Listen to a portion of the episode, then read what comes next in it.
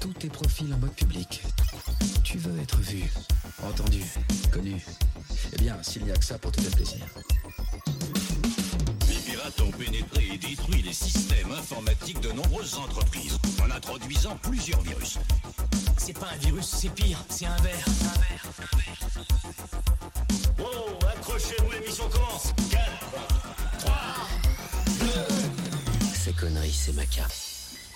Bonjour et bienvenue au cinquième épisode du balado cybercitoyen sur la vie privée, la cybersécurité et la technologie. Mon nom est Catherine et je suis votre animatrice pour aujourd'hui et je suis accompagnée de Sam Harper.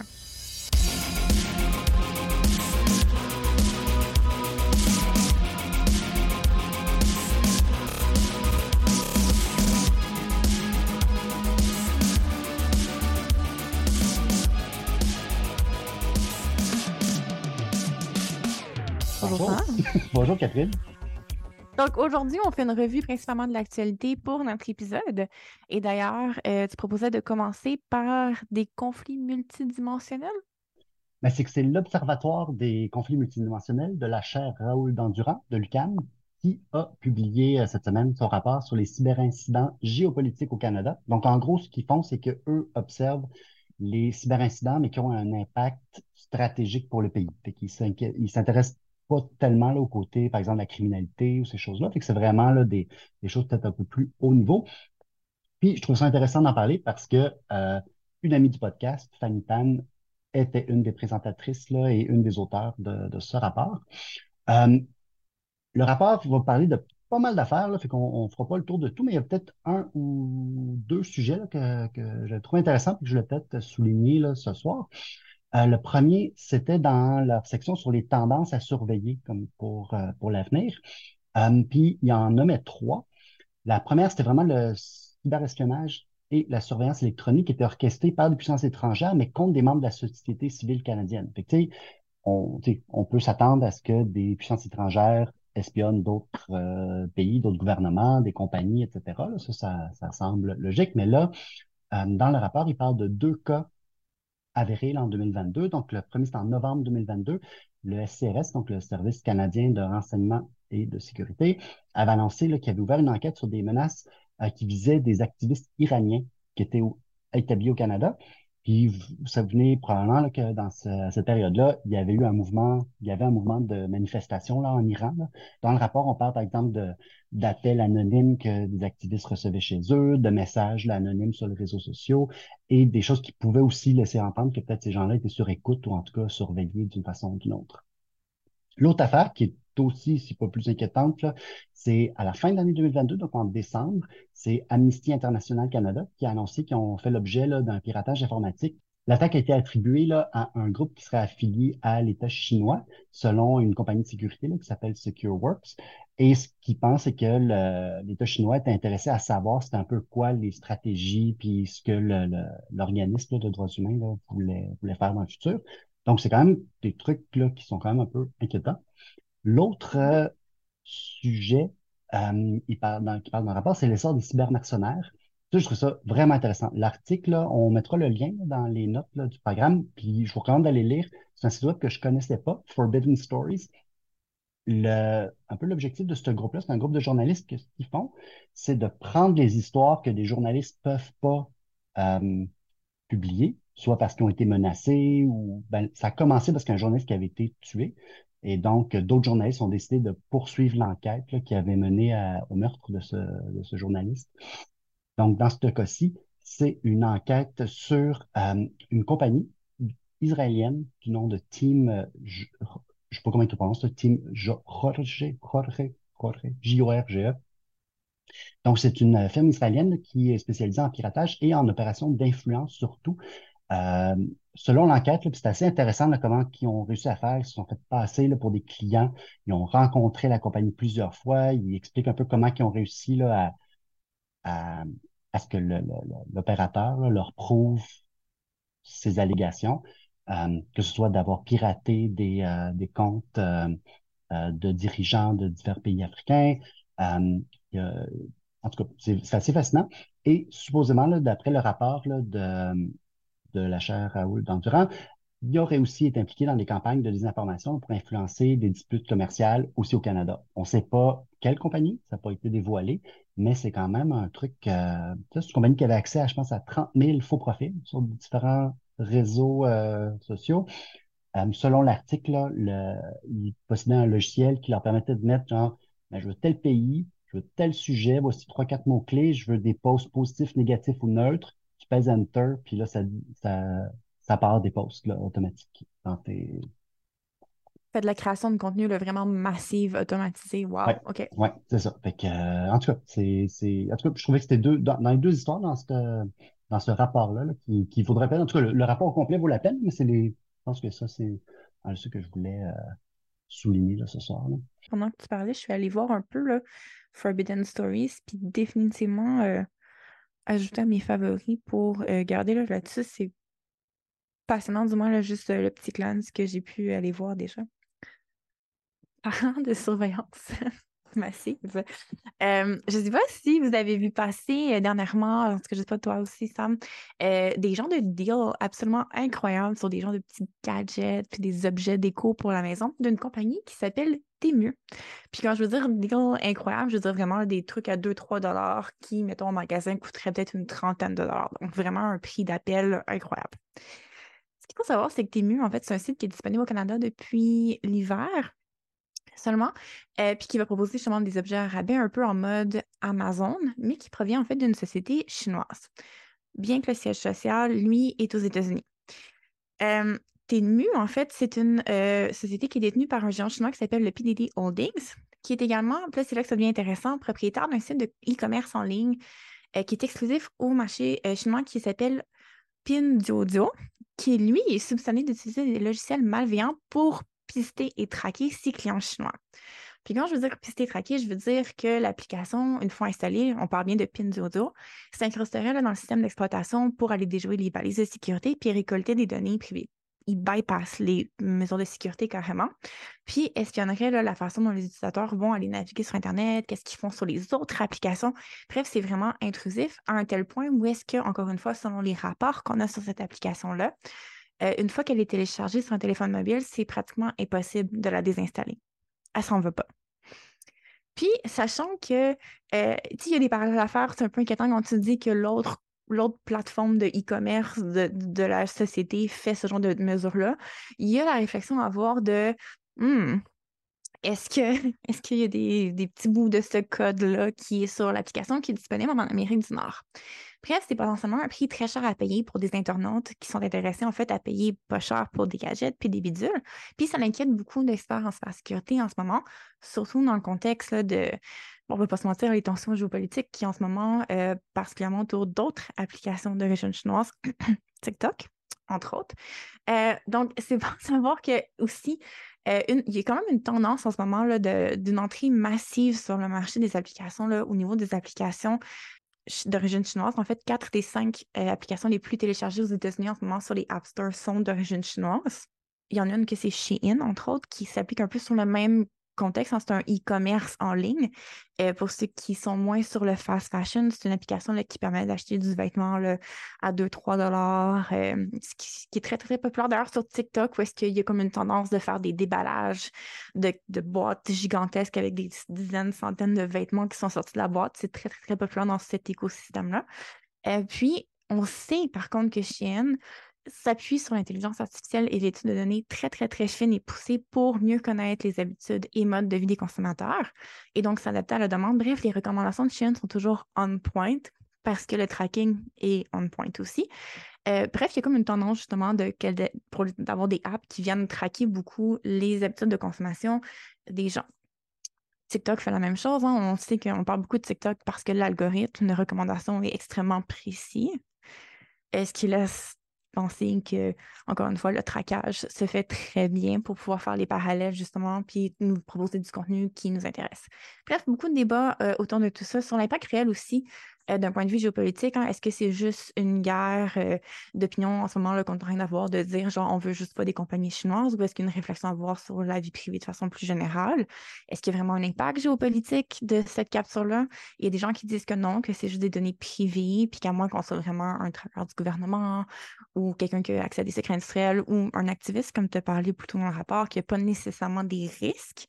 Euh, mais je pense que ça reste important, surtout d'un point de vue de cybercitoyenneté, de se questionner sur les possibilités de manipulation de masse euh, qui sont possibles de faire avec ces données-là. C'est quand même des informations personnelles sur nous qui nous disent qui on est, donc qui peuvent aider à savoir comment nous manipuler également. Puis euh, comme, à quel point est-ce qu'on est prêt à laisser une entreprise privée euh, collecter des choses sur nous en échange de bidules pas chers. Bref, beaucoup de choses à considérer. Est-ce que tu avais déjà entendu parler de ces applications-là? Non, mais j'avais même jamais entendu parler de gens qui ouvraient des boîtes avec 100 pièces de linge dedans, là. Fait que... Non, mais c'est plus les, c'est plus les Gen Z. Hein. Mais tu sais, fait beaucoup parler d'eux, entre autres à cause des, ben, des, des, violations de droits humains dans leurs usines, parce qu'on s'entend que tu n'as pas un morceau de vêtements trendy à 3 sans, sans faire des choses tout croche au final. Euh, puis tu le concept de hyper-consommation, puis de micro-trend qui est très, très, très intense sur TikTok, où est-ce que justement c'est euh, un haul de 500 dollars de Chine, puis la personne fait juste sortir ses morceaux de vêtements après l'autre, puis c'est ça la vidéo en fait, puis c'est beaucoup, beaucoup quelque chose qui est culturellement présent chez les plus jeunes en ce moment. Euh, ce qui rajoute une couche d'inquiétude, en fait, tant qu'à moi, là, si on pense que justement que les données qui sont traquées, mais c'est des, des, données de gens qui sont très, très jeunes, donc peut-être un peu plus vulnérables à être manipulés éventuellement. Tu voulais nous parler euh, ensuite d'une divulgation d'incidents de confidentialité? Oui, ben c'est un article qui a été publié par euh, Hugo Jonca de la presse. Euh, comme vous savez, il y a une nouvelle loi qui a été adoptée l'année dernière qui oblige les entreprises à dévoiler des incidents de confidentialité. Donc, si par exemple, une entreprise, soit un de ses employés se pousse là, avec des informations confidentielles sur les clients ou si un pirate informatique là, euh, part avec leur base de données, ben, il faut qu'ils avertissent la commission d'accès à l'information pour dire hey, regarde, il s'est passé telle, telle affaire. La condition pour être obligé de dévoiler, c'est si, quand on parle d'un incident euh, de confidentialité, c'est qu'on pense qu'il y a un risque de préjudice pour les personnes mmh. impliquées pour ça que les avocats sont payés très cher, c'est pour déterminer où, est le, de préjudice, c'est quoi la, sévérité d'une brèche et tout ça. La presse rapportait que au début de, ça fait quelques fois qu'ils font des demandes d'accès à l'information ou qui appellent au service de, des communications médias de la Commission d'accès à l'information et se font donner la liste des entreprises qui ont fait des déclarations d'instances de confidentialité. Ça a donné quelques articles qui a un peu fâché certaines personnes, disons, du côté des entreprises euh, qui se sont retrouvées là, dans, dans, les médias.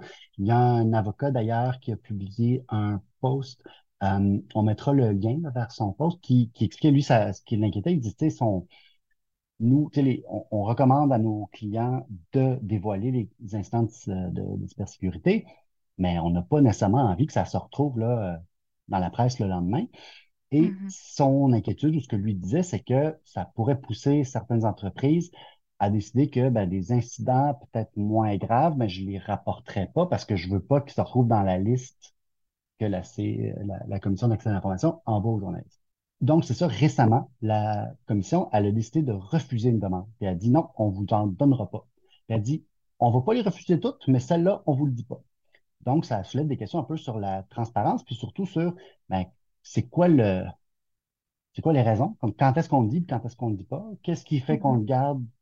Tu sais, dans ce cas-ci, c'était qu'il y avait peut-être des risques euh, au niveau de l'enquête euh, mais sans vraiment donner de, de, raison, puis sans non plus donner une liste partielle ou regarder, parce que tu pourrais dire, mais regarde, il y a deux, trois compagnies là, que l'enquête est en cours, puis ce serait vraiment pas une bonne idée que ce soit su.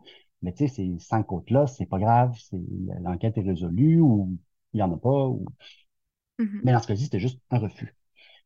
Puis je pense que ça soulève un débat que, tu sais, on voit quand même régulièrement sur, tu sais, transparence versus pas transparence, parce que je je comprends que l'entreprise, elle n'est pas en mesure d'être totalement transparente puis d'ouvrir tous ses livres parce que veut pas, surtout si tu as une attaque qui est encore en cours, tu ne veux pas non plus donner des armes à ton attaquant pour lui dire euh, qu'est-ce qui est arrivé, qu'est-ce qui a été volé, l'importance de ce qui a été volé. Des fois, les gens ne savent pas, là, sont partis avec euh, plein de données, Et si tu dis oui, les secrets de la bombe nucléaire sont là-dedans, mais il va le savoir que finalement, il a volé de Mhm. quoi d'important, alors que peut-être qu'il ne savait pas.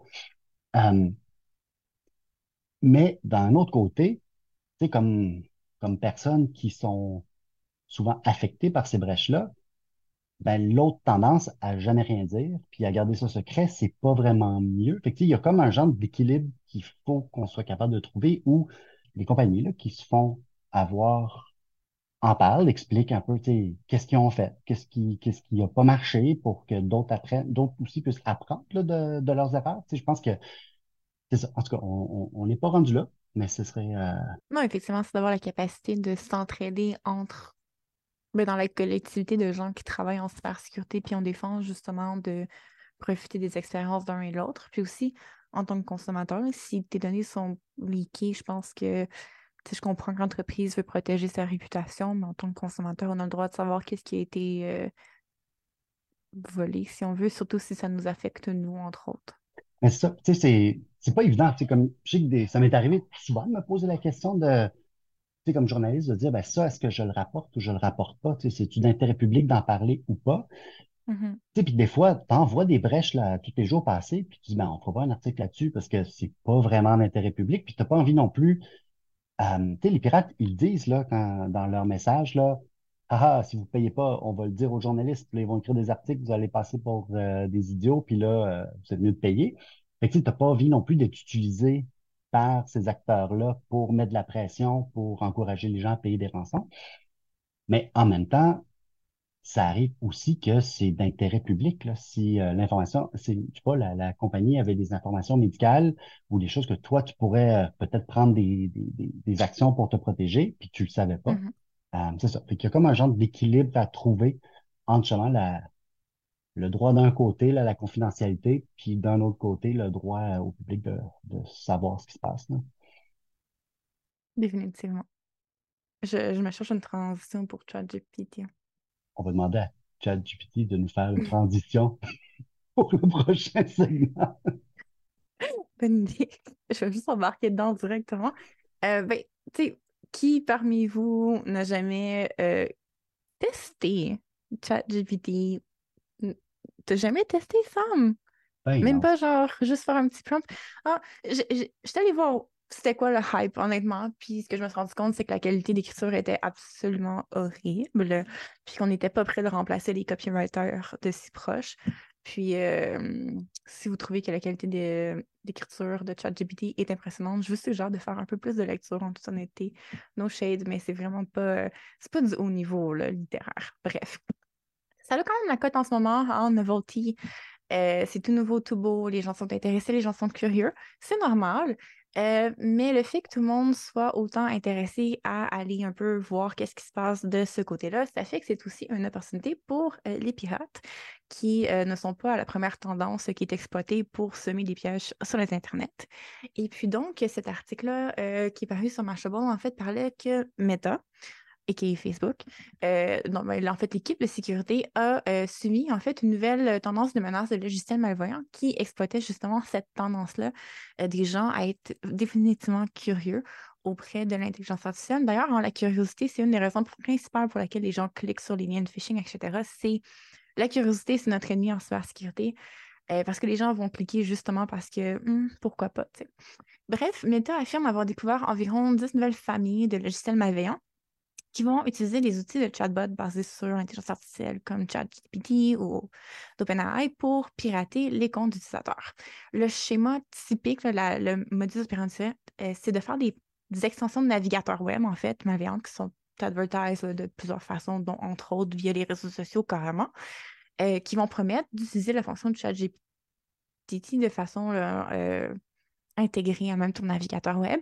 Puis quand les gens téléchargent ces extensions Chrome ou Firefox, là, par exemple, euh, ben boum, il y a un virus en fait qui est installé sur votre ordinateur. Nice. Puis, euh, oui, c'est le fun, surtout qu'il y en a quelques-unes qui fonctionnent pour de vrai, dans le sens qu'ils vont vraiment aller fetcher l'information sur ChatGPT. Fait que les gens sont un peu. ben, ils pensent que l'extension est légitime parce qu'elle semble fonctionner, Euh, mais ça veut rien dire. Bref, ouais, non, c'est intéressant. Mais tu sais, euh, les barres d'extension, là, moi, je me rappelle là, dans les premières années du web, il me semble que c'était comme. Ça a toujours été sketchy un peu des barres d'extension. Oui, puis là, t'allais chez ton oncle, là, puis là, il dit Ah, mon ordinateur, il est bien lent. Puis là, t'étais plus capable de voir la fenêtre parce qu'il restait genre un pouce dans le bas de l'écran. Il y avait comme 22 barres euh, spéciales. Oui, oui, Oui, moi j'ai eu exactement cette expérience-là avec euh, la maman d'un ex-copain à l'époque, là, que c'était moi qui allais faire le check-in informatique. Oui, oui, définitivement. Bref, on est... Oh, les souvenirs. Fait que si vous ne voyez pas votre écran, vous pouvez nous écri- écrire à contact à cybercitoyen.org. Là, on va... On peut vous aider. Bref, pour revenir à l'article selon Meta, il y a environ à peu près 1000 URL qui proposaient ce genre de extension-là, de plateforme-là, euh, qui étaient déguisées, en fait, euh, qui ont été découvertes et heureusement bloquées. Mais le point, c'est que, ben, tu sais, comme tout là, sur le web, c'est comme jouer au jeu de Whack-A-Mole. T'en, t'en tapes un, il y en a quatre autres qui ressortent. Euh, fait que soyez prudents. Euh, si vous avez justement un oncle qui est particulièrement intéressé par ChatGPT, avertissez-le de peut-être pas télécharger des extensions sketchy euh, qui offrent justement d'intégrer ChatGPT à leur furteur Internet. Puis, tu sais, il y a, y a plein de trucs, entre autres, du fait que certaines de ces extensions-là, il y en a que c'est juste de la capture de données, il y en a que ça installe des petits trucs là, pour faire du Bitcoin mining en background de votre ordinateur, mais il y en a qui servaient vraiment aussi à faire des prises de contrôle de compte professionnels, euh, puis qui, qui avaient comme des niveaux d'attaque un peu plus inquiétants, un peu plus haut niveau. Bref, toujours un bon rappel, en fait, que si vous voulez utiliser ou tester là, cette nouvelle technologie-là, allez-y avec les plateformes officielles. N'utilisez pas des liens sketchy, faites pas des extensions, allez vraiment sur les sites web officiels des choses, même si c'est pas disponible et qu'il faut attendre parce qu'il y a trop de volume. Et euh, surtout, par pitié, n'entrez aucune information privée ou confidentielle dans euh, ces outils-là parce que les, les paramètres de confidentialité et de vie privée ne sont pas encore super clairs et en théorie, tout ce que vous mettez dans ChatGPT peut être réutilisé. Euh, donc, rentrez pas des choses, surtout pas au travail, par exemple, ou des trucs un peu plus personnels ou confidentiels, s'il vous plaît, dans votre chatbot. D'ailleurs, toute cette plateforme-là, de toute cette méthodologie-là de contamination, ça me fait penser un peu à ton prochain article, Sam, sur le malware posting. Oui, ben ça, je, voulais en parler parce que j'ai appris un nouveau mot cette semaine. malware posting qui, en gros, là, c'est l'utilisation de publicité Facebook pour envoyer du malware, des maliciels. Donc, en gros, le- l'article qu'on va mettre euh, en lien parle d'un acteur malicieux euh, basé au Vietnam qui aurait réussi à infecter à peu près 500 000 appareils mondialement, principalement Canada, États-Unis, euh, Angleterre, donc, c'est ça. Ce qu'il faisait, c'est qu'il prenait contrôle de sites web de compagnies qui avaient soit des crédits de publicité Facebook ou en tout cas qui avaient une réputation qui semblait légitime et se créait là, des faux comptes sur les réseaux sociaux pour ensuite créer des publications, des posts, payer de la publicité pour essayer d'augmenter la portée de ces publications-là. Et dans l'exemple qu'il donne dans l'article, c'était justement euh, des liens vers de la pornographie gratuite. Déjà, ça, ça devrait être un gros drapeau rouge, là, que c'est ouais. Donc, c'est pas une bonne idée euh, de cliquer là-dessus. Donc, tu... Puis là, c'est ça, les gens téléchargeaient un fichier zip. Quand ils l'ouvraient, ben, il y avait, ils cliquaient sur ce qu'ils croyaient être une image, mais ça installait un logiciel. En anglais, on appelle un stealer, c'est des logiciels qui servent à voler des informations sur votre ordinateur. Donc, c'est un logiciel qui va essayer de trouver vos mots de passe, vos comptes et tout ça. Et donc, c'est un peu un cercle vicieux parce que si vous, ben, vous rentrez après ça vos, euh, vos données là, pour vous connecter sur votre compte Facebook, ben voilà, boum, on, on pouvait vous l'enlever. Ou, euh, euh, je sais pas, vous êtes administrateur de site web de votre entreprise, ben, ils peuvent à ce moment-là s'en emparer, etc. Donc, c'est ça, fait que c'est vraiment le... Ben, ça vaut aussi des questions. Ça veut dire que, tu sais, je veux dire, des compagnies comme Facebook en ce moment profitent d'un écosystème de fraudeurs qui leur donnent de l'argent pour nous frauder. là. Donc, il y a quand même Mhm. ce côté-là que, je sais pas, il y aurait peut-être un, un peu de vérification euh, supplémentaire là, qui, qui pourrait être mise en place par euh, notre ami euh, Zuckerberg. Charles Zuckerberg, oui, effectivement. Ça, ça revient un peu aussi justement à le même principe que ces fausses trucs de ChatGPT là aussi, que c'est advertise carrément sur Facebook, puis Facebook ramasse effectivement des dollars et profite donc de tout ça. Oh là là. I guess que c'est pas grave parce qu'on va tous être remplacés par des robots bientôt. Qui est mon lien douteux dans mon prochain article. Euh, je reviens un peu sur l'AI, mais euh, en fait, euh, c'est basé sur un article de IBM qui annonce en fait qu'il va remplacer 7800 jobs humains par des outils d'intelligence artificielle, incluant les ressources humaines. Ce que je trouve un peu ironique là, de, penser qu'on. Le, le point de la ressource humaine, c'est que tu deals avec un humain, puis hmm, non, il me semble que tu peux faire ta plainte HR à un chatbot, il n'y a pas d'enjeu. Douteux. mais bref, il y a quand même une série de, trucs qui se passent en ce moment dans l'actualité, puis je pense que ça vaut la peine de garder un œil là-dessus. Il y a beaucoup de jobs en technologie qui ont, qui ont eu des masses de renvois, euh, que c'est toujours un peu soupçonné que c'est peut-être parce que ChatGPT, etc., peut être remplacé.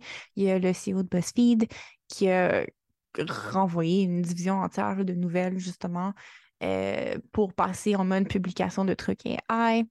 Euh, c'est sûr que des fois, c'est pas juste du remplacement intégral. Hein. C'est pas genre on remplace une personne pour mettre carrément un logiciel à sa place. Des fois, c'est juste que le plan est de pas réengager l'employé non plus. Fait quand vous voyez ce genre de chiffres-là, des fois, c'est des gens qui s'en allaient déjà puis qui vont simplement pas être remplacés parce que, bon, qu'est-ce qu'il y a certains types d'emplois qui peuvent être plus productifs si accompagnés d'un AI puis qu'on met dans le fond la charge de travail de deux personnes sur une personne plus un AI, par exemple.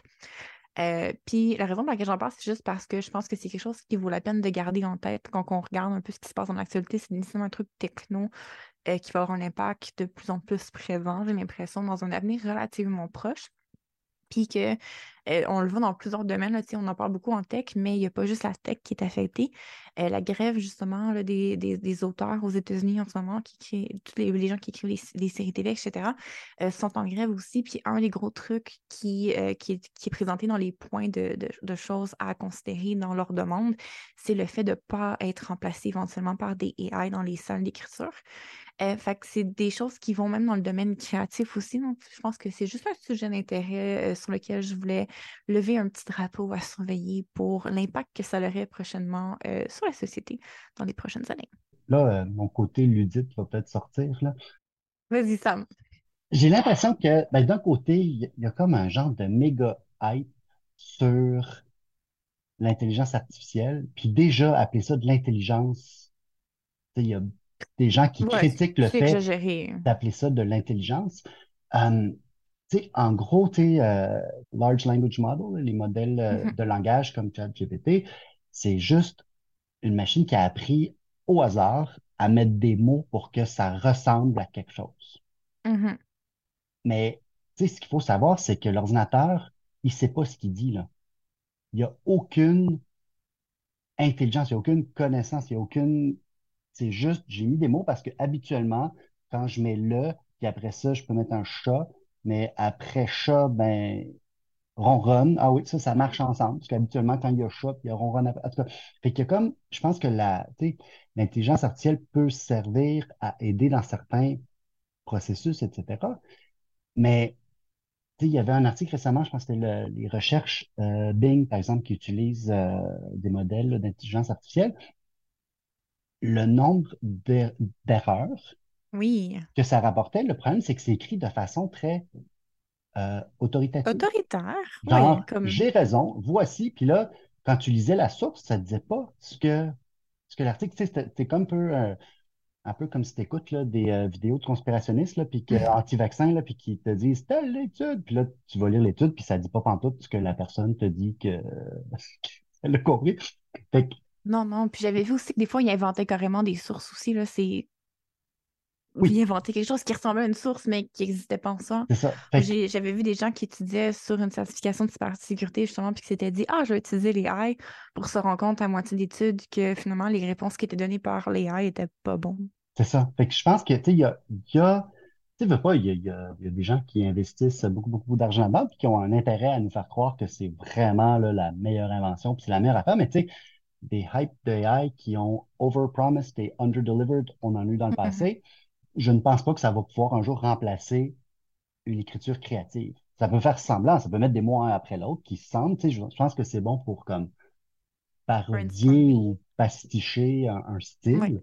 Mais de là être créatif, ça fait juste reprendre. En tout cas, je sais pas. Je, suis d'accord avec toi, euh, mais je pense que la conséquence, c'est surtout qu'il y a quand même des gens haut placés avec des pouvoirs décisionnels qui croient au hype en ce moment, puis qui prennent des décisions d'affaires qui impactent des êtres humains. Puis d'un autre côté, le fait justement que la technologie ne soit pas encore là, mais que ça cause déjà ce genre de problème-là, je pense que c'est une occasion idéale pour justement profiter de ce laps-là qu'on a pour mettre des réglementations en place pour protéger les gens Ouais. avant que la technologie soit vraiment rendue à pouvoir peut-être un jour faire ce genre de, de travail créatif-là extraordinaire qui nous est promis, mais qui n'est pas quite there là, non plus. Euh, je pense que l'inquiétude que j'ai, moi, personnellement, par rapport à c'est surtout qu'il y a des gens qui ont les pouvoirs de prendre des décisions qui y croient sincèrement, puis qui renvoient des gens en ce moment. Déjà, on l'a vu, tu sais, BuzzFeed, il y a un département de nouvelles au complet qui était. Puis c'était un bon département de nouvelles Newsfeed, là. En dehors des petits quiz nono qu'ils font, etc., il y a eu une couple de dossiers d'actualité super bien traités par leur équipe journalistique. Puis c'est triste, en fait, de voir que justement, tout est coupé pour être remplacé par un truc qui, au final, est-ce que ces gens-là, est-ce que ça va durer deux mois, puis ils vont se rendre compte qu'il faut des humains, puis qu'ils vont réengager tout le monde? Peut-être. Mais tu sais, dans le moment où est-ce qu'on est, il y a des gens qui perdent réellement leur emploi. Oui, ou est-ce que c'est juste que la situation économique a fait que, tu sais, puis la crise des médias, puis la perte des revenus, et tout ça a fait qu'il Mhm. a dû mettre, ils ont mis tout le monde dehors, puis qu'ils ont inventé une histoire de AI pour, excuse. comme, essayer de sauver le cours euh, de la bourse, là. Je sais pas. On, on va voir, c'est sûr que c'est quelque chose à surveiller. L'autre chose, je pense qu'il faut surveiller, puis on, on en parle pas beaucoup, c'est tous les biais dans les. Tu sais, on, on- ces, ces algorithmes-là sont pas neutres et tendent Non. à reproduire les inégalités, puis à reproduire les discriminations qui, qui sont là. Tu sais, on, on les entraîne sur des données qui elles-mêmes, tu sais, souvent ont des, tu sais, ont des biais. Oui, définitivement. Puis d'ailleurs, c'était euh, Automating Inequality par Virginia, Virginia Eubanks, qui est un excellent livre si vous vous intéressez justement à ce, ce phénomène-là, justement de reproduction d'inégalités à travers ces algorithmes-là. Super intéressant comme ouvrage. Ouais. Je le recommande beaucoup. Puis, tu sais, effectivement, ça fait longtemps que tous les trucs de technologie de reconnaissance faciale, puis des il y a des gens qui résonnent les alertes justement sur cette reproduction-là pr- algorithmique d'injustice basée sur nos propres biais, puis ça fait juste les empirer. Fait que je pense qu'il y a toute cette autre situation-là aussi à voir, là, justement, au niveau des AI. Bref. Est-ce que ça te tente pour finir le show, j'en dis un peu de Hydro-Québec? Ça, c'est qui, ça? Hydro-Québec?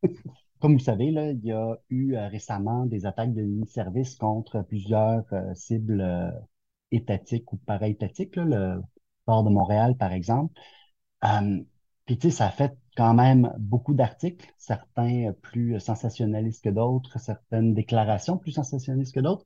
Des choses auxquelles je pensais, le site, euh, par exemple, de, du port de Montréal, je pense que la seule fois dans ma vie où j'ai essayé d'aller sur le site du port de Montréal, c'était pendant l'attaque de, de service parce que je voulais voir s'il était encore down ou pas. De pas être capable d'aller sur un site. Tu sais, la conséquence, c'est pas nécessairement là, ce qu'il y a de plus grave. Mais tu sais, on entendait beaucoup de choses. Oh, ça, ça pourrait montrer que, par exemple, il y a peut-être des fuites de données ou ils ont fait le déni de service parce que par en arrière, ils voulaient attaquer, tout ça. Puis c'est comme, mais ça, on le sait pas. Tu le sais pas plus que, tu sais, je veux dire, c'est, c'est un peu du vent.